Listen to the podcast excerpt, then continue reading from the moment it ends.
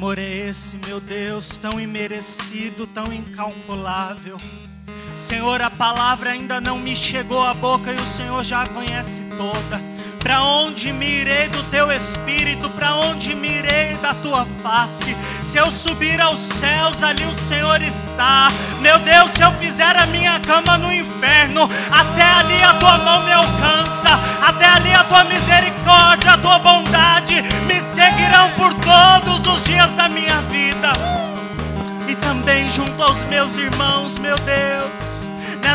noite nós queremos habitar no teu santo templo e contemplar a tua formosura e contemplar as tuas obras. Porque não existe Deus que se compare a ti. Não existe Deus como o Senhor. Não há no céu, não há na terra, não há no mar. Não há Deus que se compare ao Senhor e nós somos gratos por isso, nós temos um Deus único, um Deus que é santo, um Deus que é digno, um Deus que é digno de louvor, de exaltação, de todas as coisas. Ao Senhor a honra, ao Senhor a glória, ao Senhor todo o ar que nós respiramos, ao Senhor sejam todas as coisas, ao Senhor nós erguemos as nossas mãos, ao Senhor, papai, nessa noite nós aplaudimos e agradecemos e te louvamos. Obrigado pela tua presença, obrigado, Senhor, obrigado, obrigado.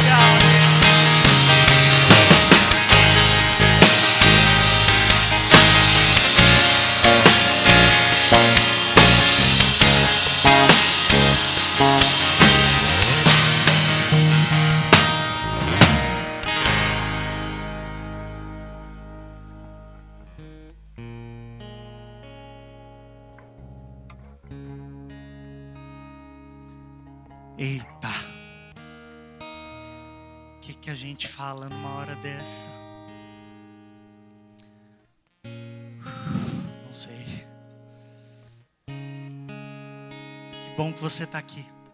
Que bom que você está aqui. Que bom que você está aqui. Que bom que nós temos um lugar para cultuar. Deixa eu ligar meu cronômetro. Que bom, que bom que nós estamos aqui. Eu te convido a abrir a sua Bíblia em Malaquias. Hudson, eu não sei onde fica Malaquias. Vai em Mateus e volta um. Abra sua Bíblia comigo em Malaquias. Hoje eu vou tentar ser rápido, a palavra é simples. Bem simples. Você vai abrir a sua Bíblia em Malaquias 1. Quando você achar, você marca.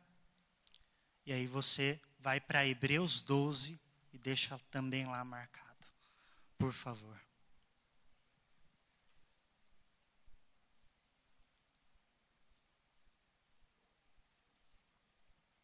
Eu nunca tomo água, mas hoje eu trouxe a caneca. Alguns dirão que eu estou imitando o meu pastor, e é verdade deu vontade de imitar o nosso pastor. Espero que um dia eu pregue como ele, independente do que tiver aqui para tomar água. Amém? Então você abriu aí em Malaquias 1, deixou marcado, e abriu em Hebreus 12, deixou marcado.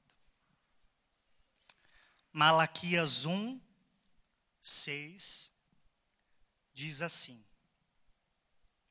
o filho honra o pai e o servo ao seu senhor.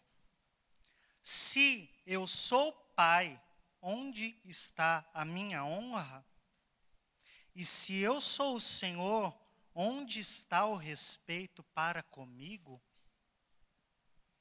E aí você acabou de cantar que o ama, que o deseja, que ele é digno de louvor. E aí o pregador vem e te pergunta onde está a honra de Deus. Jeito bom de começar uma palavra. E essa é uma pergunta que Deus fez a um povo rebelde há pelo menos quatro séculos antes de Jesus chegar. Então a gente está numa pergunta de 2.500 anos. Onde está a minha honra se eu sou pai e se eu sou Senhor de verdade? Onde está a minha honra?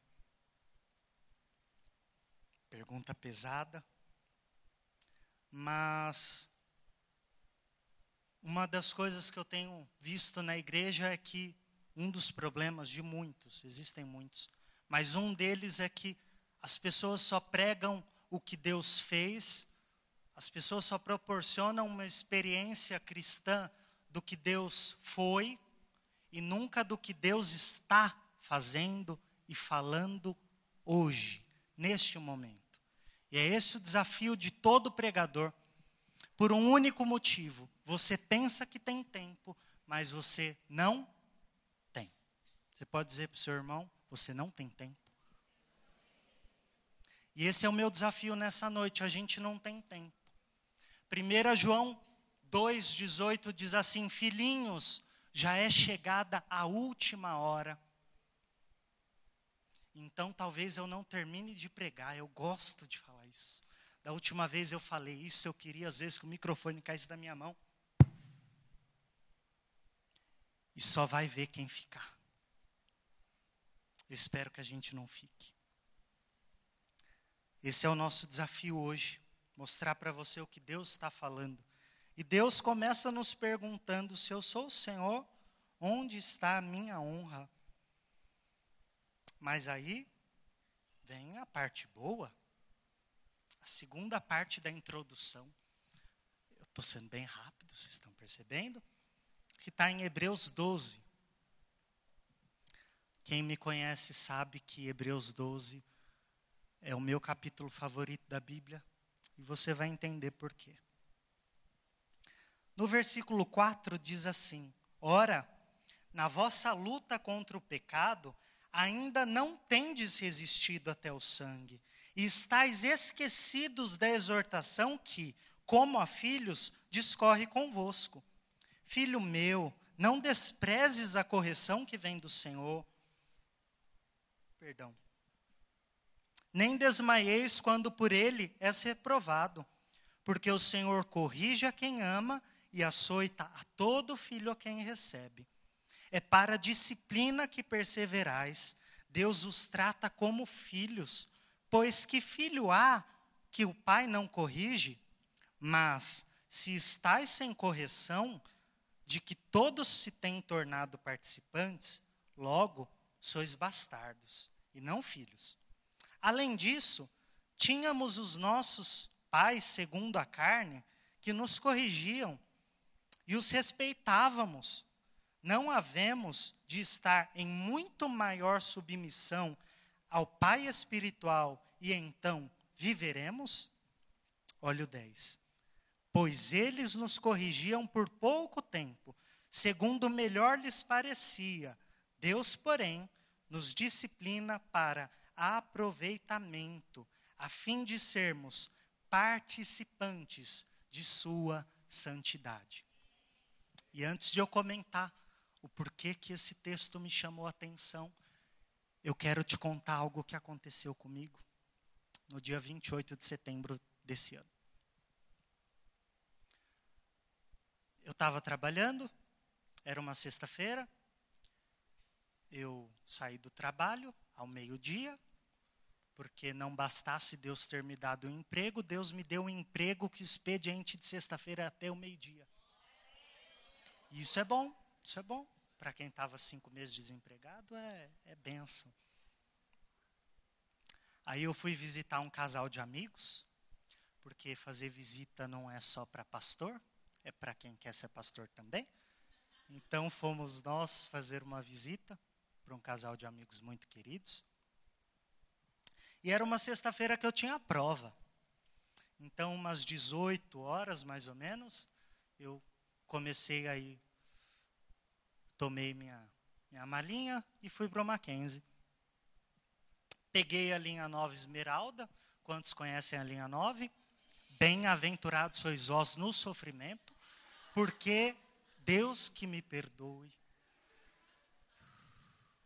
É difícil a provação, o jovem tem que ser provado, né? E eu estava na linha 9, eu estava um pouco preocupado, eu precisava estudar. Não fui muito bem na prova, mas whatever, a gente recupera. E aí, eu estava no trem. E uma coisa que, não sei você, mas eu detesto no trem, é conversa inconveniente. A gente pensa que as pessoas têm bom senso. E eu estava no trem, preocupado com o horário, preocupado com a prova. Meu Deus, o que vai acontecer? E daqui a pouco uma mulher começa a falar muito alto, mal, do marido. E fiquei eu pensando, Senhor, queima ela. Porque Deus sabe que às vezes o, o velho homem dentro de mim quer amaldiçoar as pessoas. Às vezes eu quero que as pessoas. Uh! E eu também não sei você, mas se tem uma coisa horrível é você pegar transporte público sem o seu fone de ouvido. Gente, que coisa horrível. E eu fui. E peguei e peguei essa conversa. Mas ok, eu estava indo para o Mackenzie para encurtar a história, e aí a gente pega o quê? A linha 4. Quantos amam a linha 4? Amém é diferente. O povo lá é diferente. O povo lá espera as pessoas saírem para entrar. As pessoas não esperam na linha 9. Na linha 9 é tipo Hobbes, né? O lobo é o lobo do homem. Ah, todo mundo só vai. Todo mundo empurra. Mas na linha 4 é uma educação. As pessoas são madames e gentlemen, são maravilhosas. Mas não era meu dia de sorte. Eu estava no trem e começa duas mulheres a falar. E falavam. E estavam falando mal de uma terceira, da academia. Eu percebi que uma era personal, a outra era uma aluna, e a outra estava, a personal estava contando para a aluna o que a outra fazia de errado. E aí eu, que saco como as pessoas são chatas. Meu Deus, fulmina essa também. Para louvor da tua glória. Mas. E também a falta de educação. Eu reconheço, é falta de educação você prestar é, atenção na conversa dos outros. Eu sei. Mas naquele dia eu estava tão assim que algo que aquela moça falou me tocou. E ela falou assim: ela não aceita ser corrigida. Eu tentei ajudar, eu falei, você está fazendo errado. Poxa vida, deixa eu te ajudar. Eu sou paga para isso, eu sou personal, né? Eu sou profissional nessa área. Você está fazendo errado, você vai se danificar. Mas ela não aceitou. E aí as duas continuaram falando. Eu não falo mais nada para ela, e não sei o quê, e a aluna concordando. Por quê? Não sei. E aí eu, como gosto de Hebreus 12, me lembrei quantas vezes nós não aceitamos correção.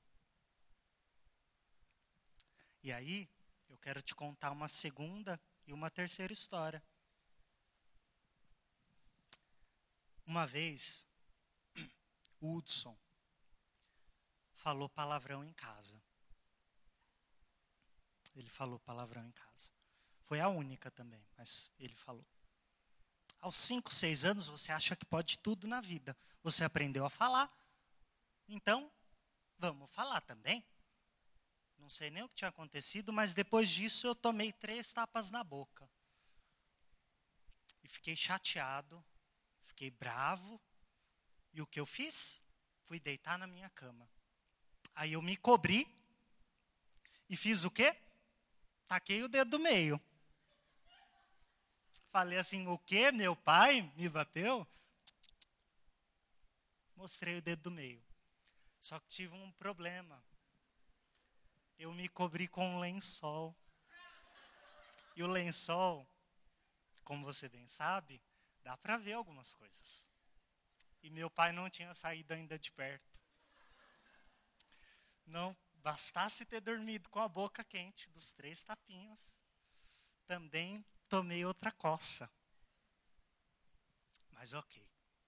Passados alguns anos, o Hudson o Hudson ele quis fazer pirraça. Não sei o que tinha acontecido, mas minha mãe tinha brigado comigo e eu o quê? Você não é minha mãe, eu disse para ela. Você não é minha mãe. E aí eu já tinha apanhado, ela pegou e me bateu de novo. E ela falou assim: escuta aqui, é porque eu sou tua mãe que você está apanhando. E todas essas coisas me vieram à memória por causa desse texto. E eu fiquei pensando: o que acontece quando Deus nos corrige? O que acontece quando Deus nos diz não? Que acontece quando Deus fala que nos ama, mas nos coloca contra a parede? Porque às vezes a gente precisa tomar decisões, tomar caminhos na vida, e vamos combinar que a gente não gosta. Quer ver um exemplo?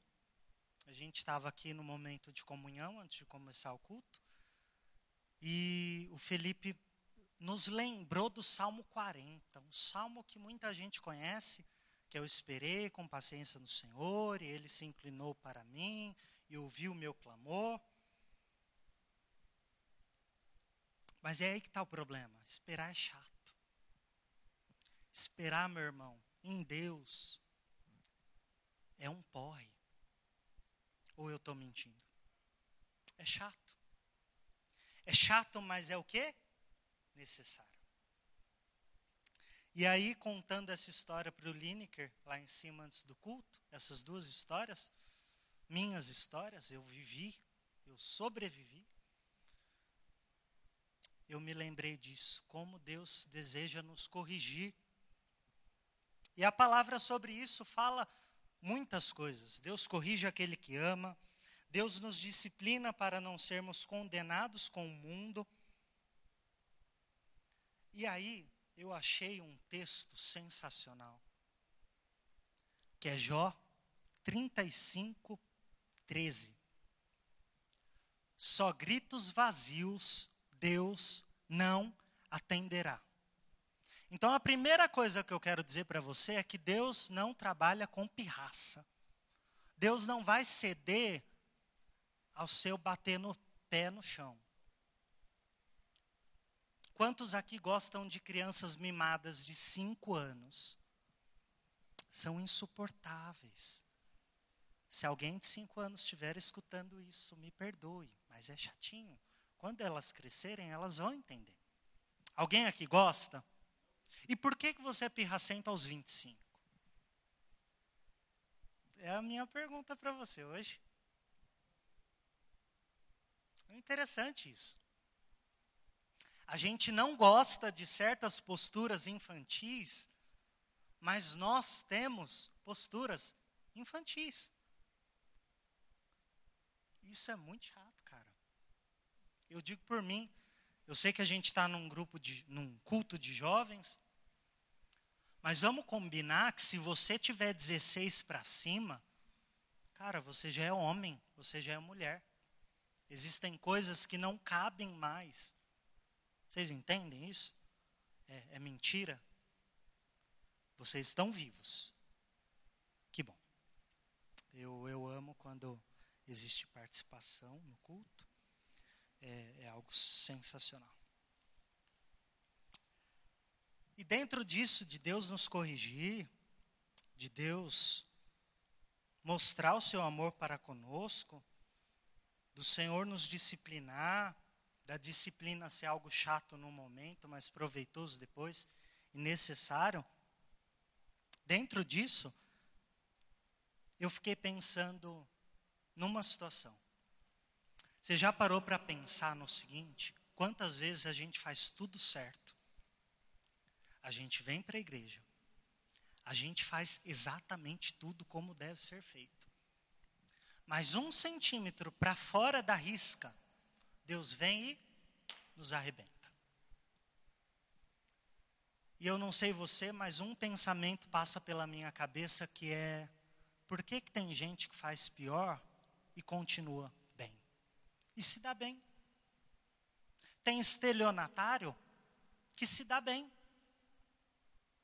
Mas eu não posso esquecer de devolver o troco errado de 25 centavos. E aí minha vida espiritual fica um lixo. É, é só um exemplo, tá? Aliás, um parênteses me veio à memória.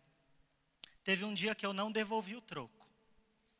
Esse dia foi dia 25 de 8 de 2015. Você sabe, era uma terça-feira. Eu tinha um trabalho de filosofia do direito para entregar na quarta, dia seguinte. E era de manhã o momento que isso aconteceu, de eu não devolver o troco. Quando chegou a noite, eu fui assaltado. Não que Deus tenha recompensado isso, não, não estou falando que Deus pune alguém. Ei, escute, Deus não pune ninguém, ok? Mas existem atos nossos que geram consequências, por mais cômicas que elas pareçam. Existem atos nossos que geram consequências. Então, essa é a nossa introdução de hoje. Mas só para te responder o porquê que às vezes a gente faz tudo certo e as coisas não andam, são por três motivos. Olha para o seu irmão e diga três motivos. O primeiro é, e aí eu vou fazer uma pergunta para alguém que seja pai, tá bom? Luiz Felipe. Você tem algo a ver com a educação dos filhos da Jaque? Oi? Não. Jaque. Você tem algo a ver com a educação do filho do Felipe? Também não. Então, se nós somos, entre aspas, disciplinados pelo Senhor e tem gente que não é disciplinada, é, é uma conta simples. Não é filho de Deus. Ou até é filho de Deus, mas reconheceu paternidade do Lúcifer sete capa. Como diz meu cunhado, do caramunhão, do unha fendida são os nomes. Então, se você não reconhecer a paternidade de Deus, como Deus vai te corrigir? Você vai ver onde a gente vai chegar. Então, Deus tem algo a ver com você. Se você é filho de Deus, Ele vai corrigir você. Não são outras pessoas. Às vezes a gente tem essa mania de terceirizar as, as situações. Mas isso está errado. Deus disciplina quem é filho dele. Quem aceita a disciplina. E Provérbios vai dizer que se você é sábio, você abaixa a tua cabeça, coloca o seu rabo entre as pernas e aguenta a disciplina. O segundo motivo é simples. Por que, que às vezes as coisas não dão errado? E eu vou te falar uma coisa, é um parênteses, tem muita gente aqui que está se perguntando. E essa é a resposta. Você está lutando contra coisas que Jesus já venceu. As coisas estão dando erradas para você porque você quer lutar contra o pecado. E contra o pecado não se luta. Do pecado se foge. Enquanto isso, tem gente que foge do diabo, quando do diabo não se foge, se resiste. Então, se as coisas estão dando erradas na sua vida, é porque você está usando a arma errada. E a palavra fala que a nossa luta não é contra carne nem sangue. E olha isso, se não é contra, é a favor. A nossa luta é a favor da carne e do sangue. Você sabia disso? Da carne de Cristo, do corpo de Cristo do sangue de Cristo. É por ele que eu luto, é por ele que eu me levanto, é nele que eu falo, é nele que eu acredito, é nele que é a autoridade. É isso. Então não adianta você querer lutar contra o sangue, o nome, a autoridade, a presença de Deus. Porque se Deus é por nós, quem será contra nós? Mas se Deus é contra, o Felipe falou isso numa das últimas pregações dele. Se Deus for contra você, se Deus precisar te disciplinar, quem que você vai colocar na frente? E o terceiro motivo, porque Deus nos corrige, porque Deus precisa nos corrigir. Por que essas coisas acontecem? É para que eu e você não nos tornemos. Eu procurei uma palavra bem leve, mas não achei. Vai ser essa mesmo. Para que você não seja nojento. Porque o que tem de gente, e, e eu vou começar a falar de mim de novo. Às vezes a gente entra na presença de Deus e começa a falar: Senhor, que vale é esse que eu estou passando? Que vale é esse de morte que eu estou passando? E muitas vezes eu me questionei nisso. Sabe qual foi a resposta? A resposta foi simples. O vale que você está passando não é de morte, é de sombra de morte. Se fosse de morte, você não ia aguentar. Não sei se você entendeu. Vou falar em outras palavras. Uma vez, Deus usou o meu pastor, meu líder, alguém que eu me submeto. Ele olhou para mim, a gente estava conversando e ele falou: Hudson, você é fraco. Você precisa pedir ajuda. Hudson, se X coisa acontecer, X coisa é o resultado. Você é fraco. E quantas vezes a gente necessita de gente que nos diga que nós somos fracos. E disciplina de Deus nem sempre significa que nós somos fracos. Muitas vezes, e talvez hoje, Deus queira te corrigir porque você está sendo forte demais. Excesso de fortaleza também é pecado. Sabe por quê? Porque tem gente aqui que se coloca no lugar de Deus. Da última vez que alguém quis se colocar no lugar de Deus, o inferno foi criado. Não queira criar um na sua vida. Isso realmente não estava no script, mas a gente vai acostumando com coisas que não estão no script. E aí, depois dessa introdução, meu Deus, que introdução. Nós vamos para Jeremias. Abra sua Bíblia comigo em Jeremias.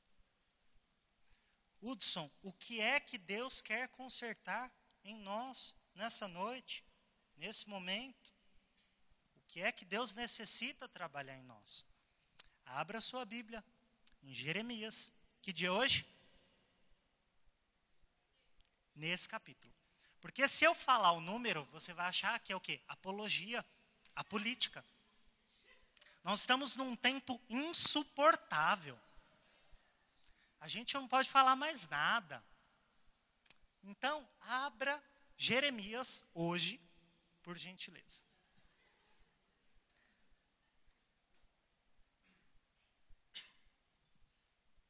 Acharam?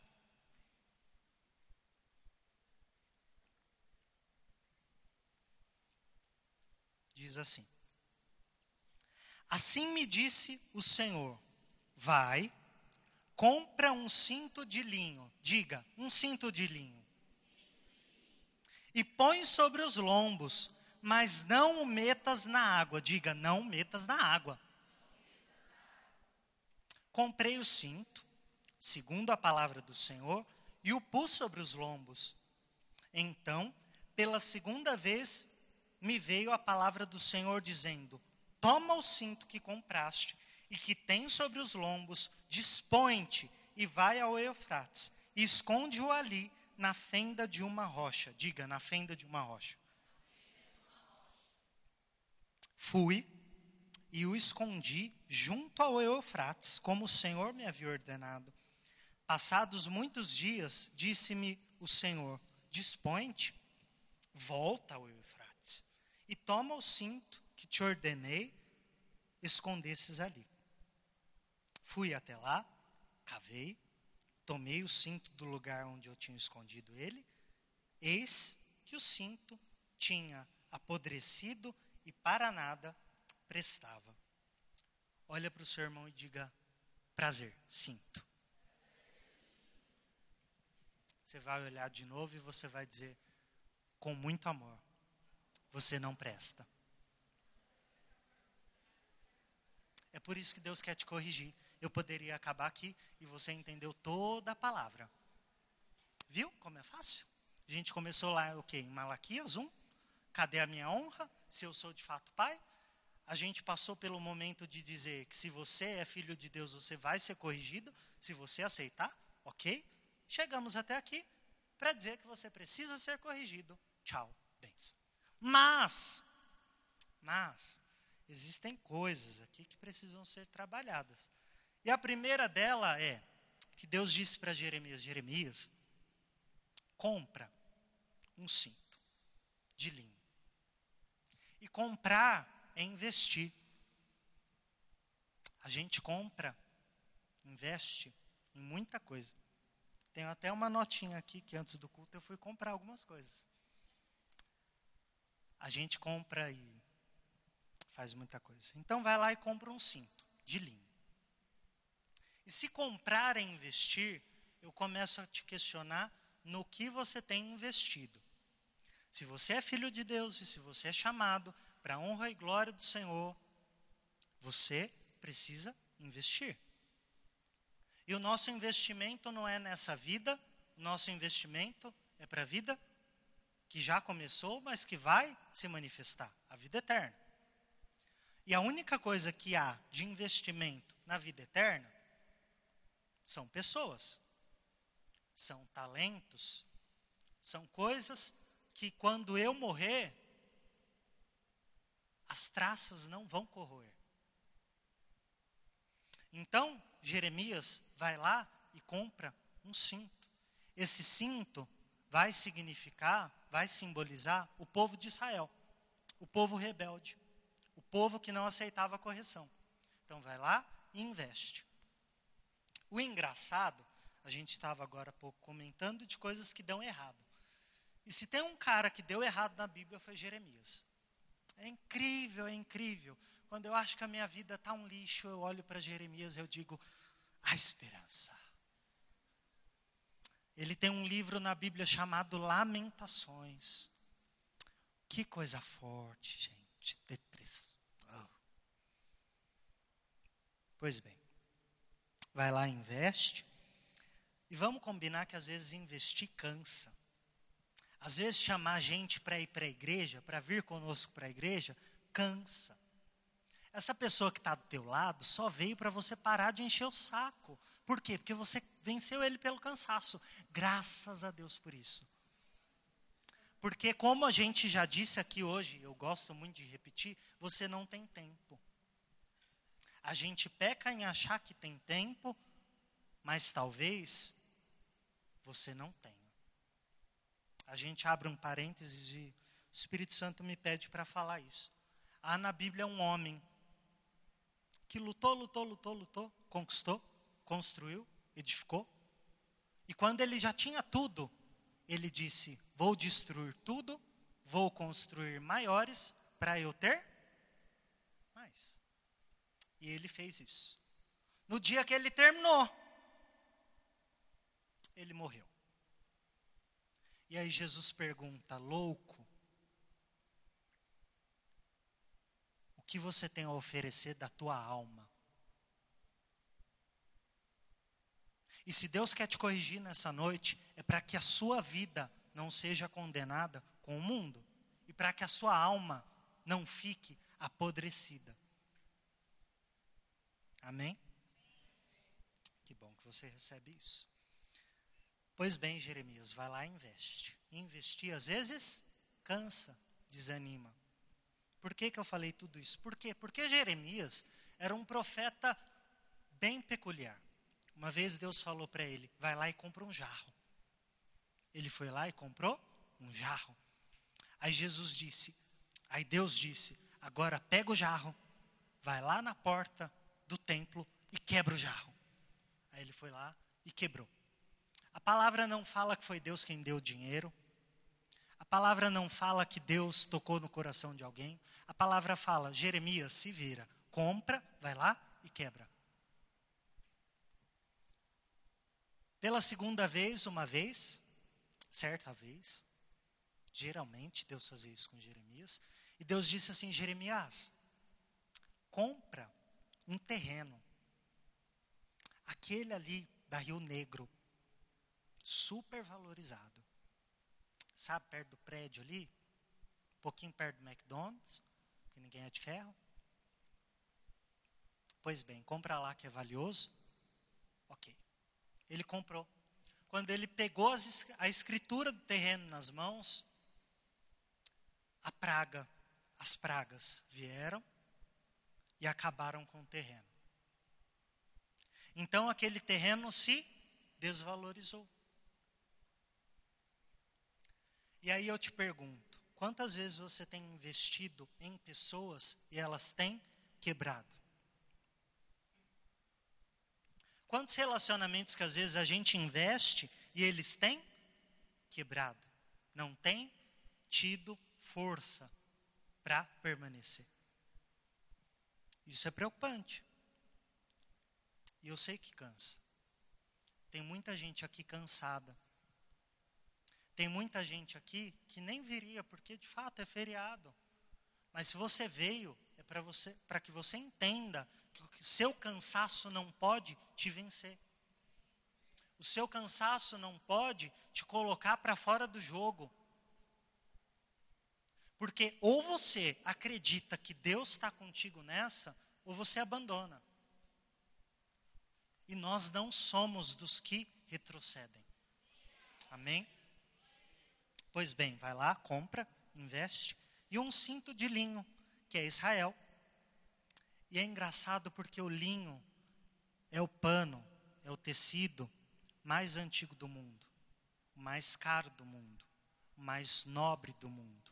Antes que houvesse algodão, eu já era, diz o linho. Antes, muito antes, não havia poliéster, elastano, aquele negócio ruim que misturam com o resto. Então, não tinha. Tinha só ele. E é por isso que ele simboliza o povo de Israel. É por isso que ele simboliza você. Alguém puro, ou que deveria ser. Alguém sem mistura. Amém? E não só isso. O linho, ele já vinha com uma coisa chamada goma. Não é do seu tempo, é do meu. Há alguns 30 anos atrás, quando a gente usava terno para vir pregar, o terno tinha que ser passado com goma, para não ficar amassado, para ele ficar firme, para ele ficar bonito. Tudo bem que depende também de quem veste, mas no meu caso ficaria muito bom tinha que ser passado com goma. E o que é a goma? É a firmeza da coisa. É a essência. O linho natural já vem com goma. Aí você vai olhar para o seu irmão e vai dizer: a goma é o espírito. E é por isso que Deus diz assim: não o metas na água. Porque a água é o dissolvente, se você gosta de química, ele é o dissolvente universal. Então, se você coloca um pano de linho que já tem goma na água, ele se dissolve. E o que é a água? A água é tudo que não presta, que não deveria estar na sua vida, mas está.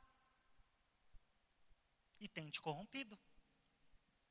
E é por causa dessa água, e essa água aqui não está tipificando nada de bom, pelo contrário. E por que o linho? Por que o povo de Israel significa isso? O quanto Deus dava importância para isso? O linho é o pano que se fazia o véu do templo. O véu que foi rasgado por Jesus quando na cruz mas era feito de linho. A estola sacerdotal, azul, bonitona, era de linho. E uma coisa que Deus fala lá em Levítico: faça de linho, porque será santo ao Senhor. E eu digo para você que você é povo santo, não porque você presta, mas porque Cristo te fez santo. E se Cristo te fez santo, se Cristo te purificou, eu tenho duas perguntas. A primeira, quem que vai dizer contra isso? Se Cristo falou que é, assim é. A segunda coisa, que é o único problema da história. Se Cristo falou que você é, por que que muitas vezes que você não aceita que é? E você vai lá e se mistura. E nesse misturar, é aquele clichê de culto de jovens, que vai falar que você não pode pecar, e que tem pessoa, e que tem rodinha que você não pode entrar, e bababá, bababá. Mas não é só isso. Às vezes o que está te corrompendo, isso também não estava no script, mas é a sua rotina.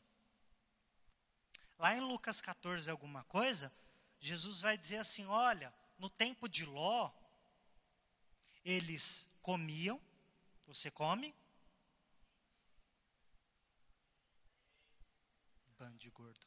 Vocês comem, vocês bebem, vocês fazem negócios, vocês compram, vocês vendem. Só que o juízo do tempo de Ló era vindouro, era certo. E aí eu te pergunto: a gente não está num tempo em que as pessoas comem, bebem e fazem negócios? Nos tempos de Noé as pessoas casavam, se davam em casamento. Que bom. Mas até que ponto isso está te roubando da presença de Deus? o ter sede de ter dinheiro para comprar, para construir, eu tenho que me formar, eu tenho que não sei o quê. Eu já tenho na, de certo na minha vida que eu estou me formando e eu vou me formar para entregar a Deus um diploma. Apenas isso. E tem muita gente aqui que tem essa certeza, graças a Deus por isso. Porque não é fácil, como eu já disse, vida de universitário é pegar a linha 9, misericórdia. E eu já estou terminando. Pois bem, se a goma é o espírito, então não perca a goma, não perca a presença de Deus, perca tudo.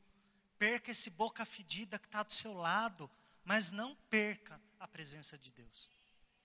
Porque infelizmente as pessoas nos traem, nos machucam, mas se tem uma coisa que o Espírito Santo não fará, é isso. Ele nos corrige porque ama, mas machucar, ele não faria isso com você. Pois, portanto, não perca a presença de Deus, recuse imitações, não é mesmo? Seja linho puro. E aí, Jeremias, depois que você fizer tudo isso, comprar um, um cinto, você vai cingir sobre os seus lombos. Um cinto de linho. E essa peça hoje, seria uma roupa íntima. Seria uma cueca. Em estrito contato com o corpo. Em estrito contato íntimo com o corpo. E se o profeta significa Deus, e aquele cinto de linho significa Israel, quer dizer, Israel, você é o meu povo de intimidade. Você é o meu povo.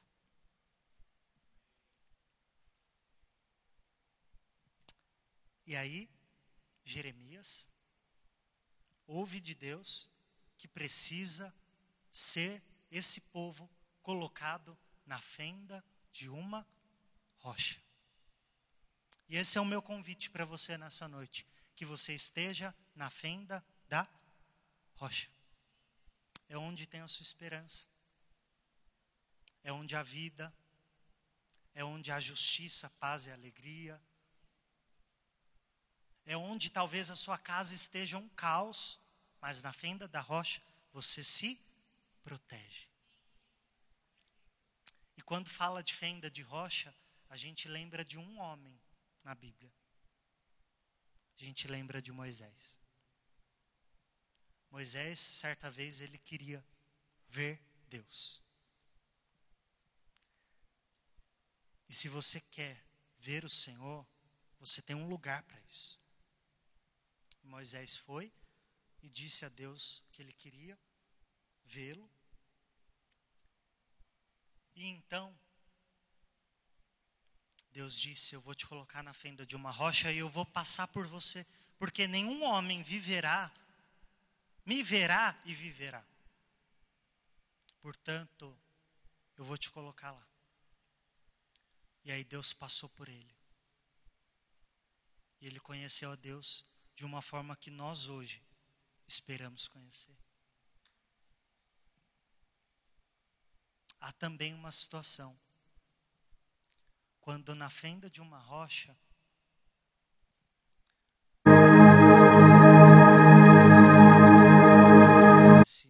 essa cinta de linho. Como assim guardar? E aí eu vou te explicar.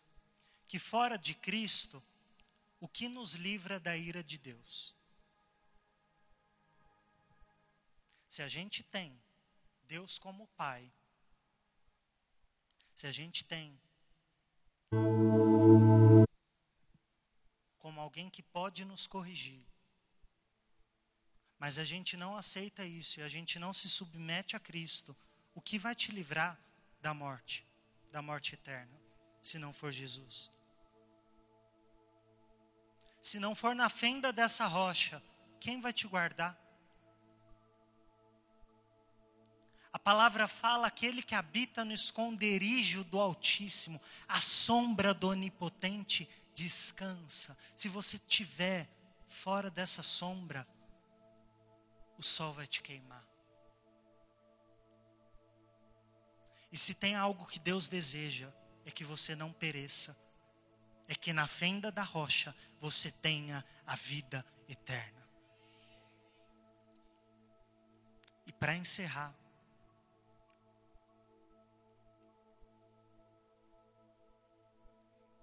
e por que ele é a fenda da rocha? Porque aquele que está em Cristo, nova criatura é. Por que Cristo é a fenda da rocha? Porque nenhuma condenação há para os que estão em Cristo Jesus. Por que Cristo é a fenda da rocha? Porque Efésios vai dizer: graças a Deus que nos tem abençoado com toda sorte de bênçãos em lugares celestiais, em Cristo. Fora de Cristo, isso que você está fazendo não é viver, é sobreviver. Fora de Cristo, você não é um ser, você não é uma criatura vivente, você é um zumbi. E é por isso que as coisas têm dado errado na sua vida. Mas essa história ela é maravilhosa, porque o cinto se apodreceu. Jeremias foi lá buscar. Mas não foi só o cinto que apodreceu. E quando eu disse que você não presta, eu não digo que você vai apodrecer. Mas o versículo 8 e o 9, eles fecham de uma forma maravilhosa. Então me veio a palavra do Senhor dizendo: Assim diz o Senhor Deste modo farei também apodrecer a soberba de Judá. E a muita soberba de Jerusalém. Sabe o que é soberba? É a arrogância de não querer ser corrigido. É o não aceitar que você está errado. Ok, você errou, beleza, mas sai disso, cara. Está te matando aos poucos por dentro está te incomodando. Ei, mulher, para você não, para você ser valorizada, você não precisa ir para a cama com qualquer um. Você precisa ir para a fenda da rocha. E tem gente aqui que sabe o que é estar na fenda da rocha, mas não está. Por quê? Porque não quer ser corrigido pelo Senhor.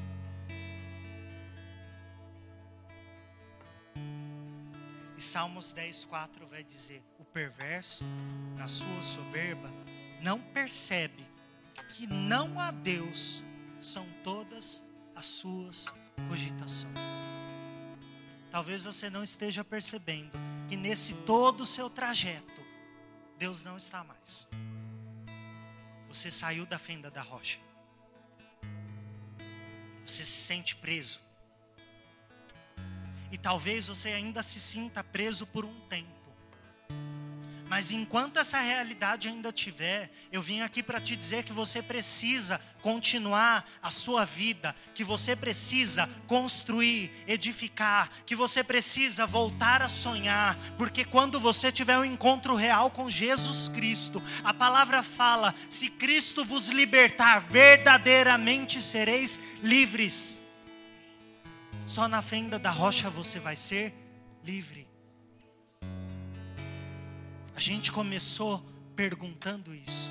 Onde está a honra do Senhor? Se Ele é teu Pai, se Ele é teu Pai, você está na fenda da rocha, e quem te ajuda a honrar o Senhor se chama Jesus Cristo, se chama o Espírito Santo de Deus, e Ele é real.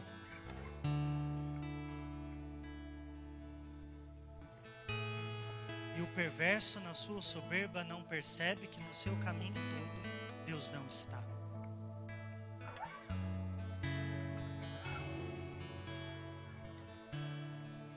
dois homens se colocaram para construir, para edificar. Um deles se colocou sobre a areia. Sabe o que isso significa? Que eu e você somos pó. E todo propósito, todo plano que é baseado em nós, ele tende a perecer tendência dele é dar errado. Porque tudo que começa em você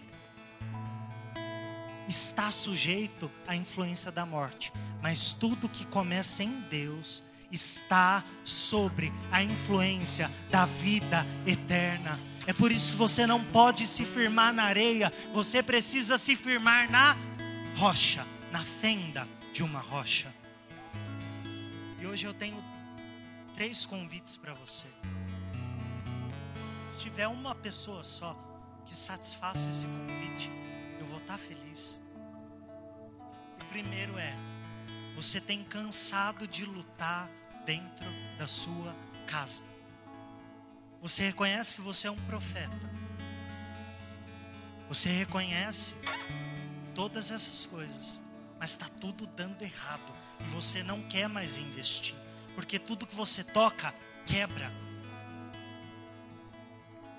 e o que Deus está te dizendo hoje é: ainda que quebre, eu sou Deus que reconstrói.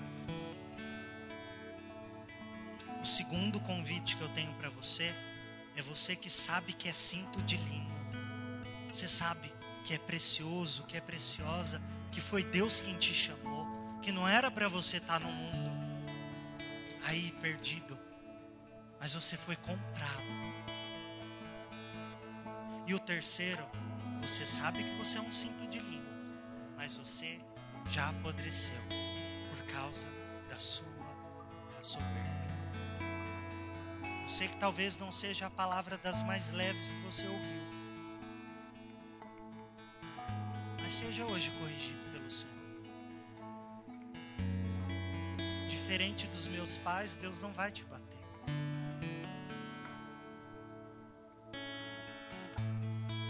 Deus quer que você esteja em contato íntimo com Ele, que você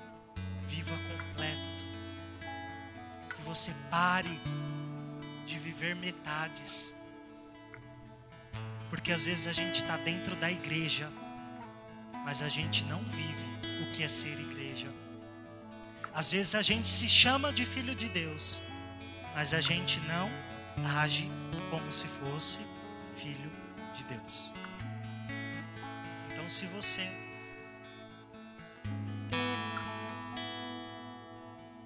reconhece esse convite, eu te convido a vir aqui à frente para a gente orar. Não é vergonha, não. Eu sou o primeiro a estar aqui. Porque quantas vezes eu desisti de lutar? Ou quantas vezes eu apodreci, ou quantas vezes eu não quis ser corrigido por Deus. Ou quantas vezes eu não entendi que eu sou precioso demais para ficar do jeito que eu tô.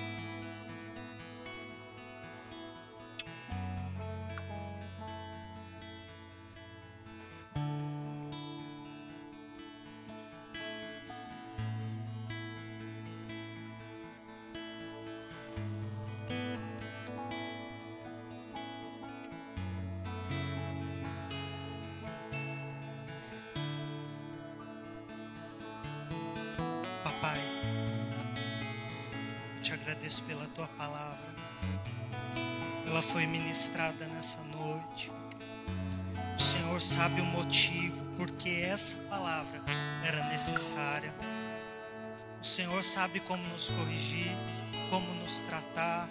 Nós não viemos aqui dizer como o Senhor tem que fazer as coisas.